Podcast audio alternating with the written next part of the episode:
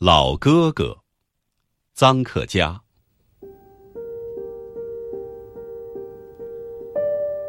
老哥哥活了七十多岁，在我家劳动了五十多年。他二十几岁到我家做长工，论年纪，比我曾祖父还略长。曾祖父以哥哥称呼他，我祖父、父亲。都是从他眼底下长起来的，都叫他老哥哥。我也是这样。他姓李，没有名字。他是我家四辈的老哥哥，好像这就是他的名字似的。老哥哥叫起来多亲切，多好听啊！从我记事开始。老哥哥已经老了，但我听说他壮年的时候是一条铁汉子，干起活来像条牛。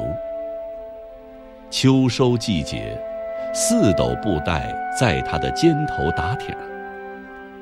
老哥哥为人非常和善，孩子们都喜欢他。老哥哥对我可真好。时常和蔼地带着笑容抚摸我的头，讲梁山伯祝英台的故事给我听。我觉得天下的老人，再没有比老哥哥更善良的了。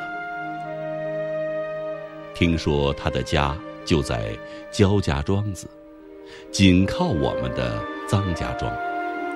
可是，他从来没回过家。我也不知道他家里有什么人。他会说故事，虽然嘴并不巧，但故事对孩子的吸引力是强大的。我祖父小时候央求他讲故事的时候，总是说：“老哥哥，这是你对我好，长大了我赚钱养你的老。”我父亲和我小的时候。也说着同样的话。可是，到了祖父当家做主的时候，他成了老哥哥的四老爷。老哥哥呢，却变成为他口中的老李了。我父亲成了大相公，我被称为少相公了。我祖父为人十分严厉苛刻。整天板着一张铁脸，不多说话，对老哥哥无情无义。在他眼目中，老哥哥成了一个吃闲饭、多余的废料了。老哥哥每次赶集回来，我看到他站在地下，像躺在鸦片烟灯旁边的祖父报账的狼狈样子，心中难过，但不敢言。为了一个铜板对不起账来，或是为了买的鱼不新鲜，就得受无言的申斥。他已经神经麻木了，站在那里像一块木头。难受的是旁观的我。他的工作就是赶赶集、喂喂驴、扫扫院子。七十多岁了，精力已经用尽，像一颗甘蔗。甜水给人家吮咂尽了，而今只剩一点残渣了。他有空就躺在小耳屋的炕上。冬天老人怕冷，喜欢个热炕头。老哥哥精神不济，身子一沾炕就打起呼噜来了。这个热炕头，就是他晚年的安乐窝。是灾难，就出在这个热炕头上。祖父持家时，我家经济已困难，冬天烧草是个大问题。老哥哥烧炕的几把草，就牵连到祖父的经济核算。有一天，老哥哥烧炕不小心，把我小叔叔的一只鞋子烧掉了。祖父大动肝火。把老哥哥赶走了。老哥哥什么话也没说，也没哀求，也没争取留下。他收拾起衣物，一生的家当，只是一个小包包。工资结算，十二吊钱。他辞别了他为之劳动了一生的别人的家，辞别了给了他温暖，也给他闯了祸的热炕头。辞别了我这个小孩子，在夕阳西下的时候，一步一步的，艰难的移动着老迈的双腿，走上往焦家庄子去的小途径。我牵着衣角送他，流着眼泪送他，心里想：从来没听说老哥哥有家。也没见过老哥哥的家人来探望过他。今天，他一个日暮残年的孤老，去投奔谁呢？后来才知道，他有个侄子，为人忠厚。老哥哥去的，就是他侄子的穷家呀。此后的情况，那就不问可知了。一九二九年，我在国立青岛大学补习班读书，祖父去世，我回家了。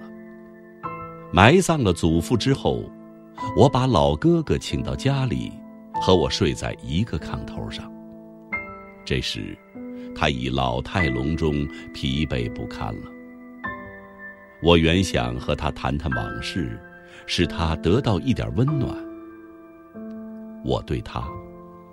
觉得比祖父还亲。我对他的这种真挚深厚的感情，也包含代替我的祖父向他深致歉意的含义。而他呢，过去的一切全部放在心上，好像没有那么一回事儿似的。对于我的这种热情招待，反而觉得有点不安。他耳背，说句话像打雷，身子一沾炕，便打起鼾来。夜间咳嗽，睡不宁天。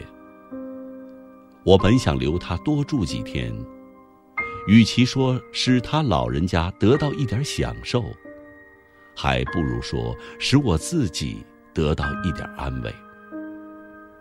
第二天一大早，他便起身告辞。我一再恳切挽留他，他淳朴而又真诚地说：“夜里咳嗽吐痰，叫你睡不好，我要回家。你待人真好啊，多大了，还和小时候一样。”听了他的话，看看他的样子，我没法再留他了。临走，我把六块现大洋塞在他的手里，说：“这点钱，你带着用吧。我不说明，他会明白我的一点心意。这就是劳苦了一辈子，不能光着身子入土，买副薄棺材板吧。”他满脸激情，但只是，真是。真是，嘟噜了两声。这“真是”二字，代表这个敦厚老人的千言万语呀。我送他出了村，站在高处，看他一个人一步一步的下了坡，远了，远了，从此永别了，我的老哥哥。五年以后，我在临清中学教书。有一年暑假，我回了家乡，听说老哥哥已经下世了。我一个人跑到焦家庄子去，找到了他的侄儿，一个朴实厚道的农民，让他带我到老哥哥的坟墓上去。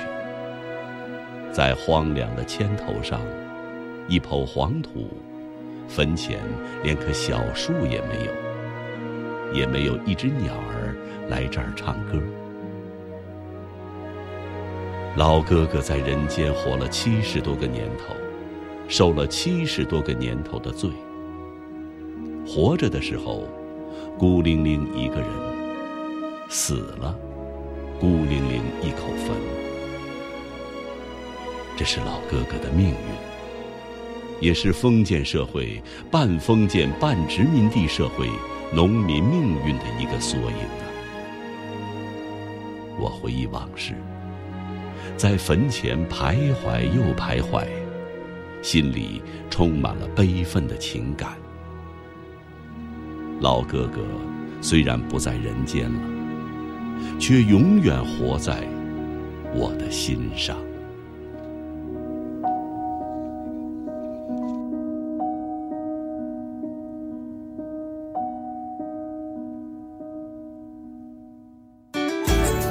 更多课文，请关注微信公众号“中国之声”。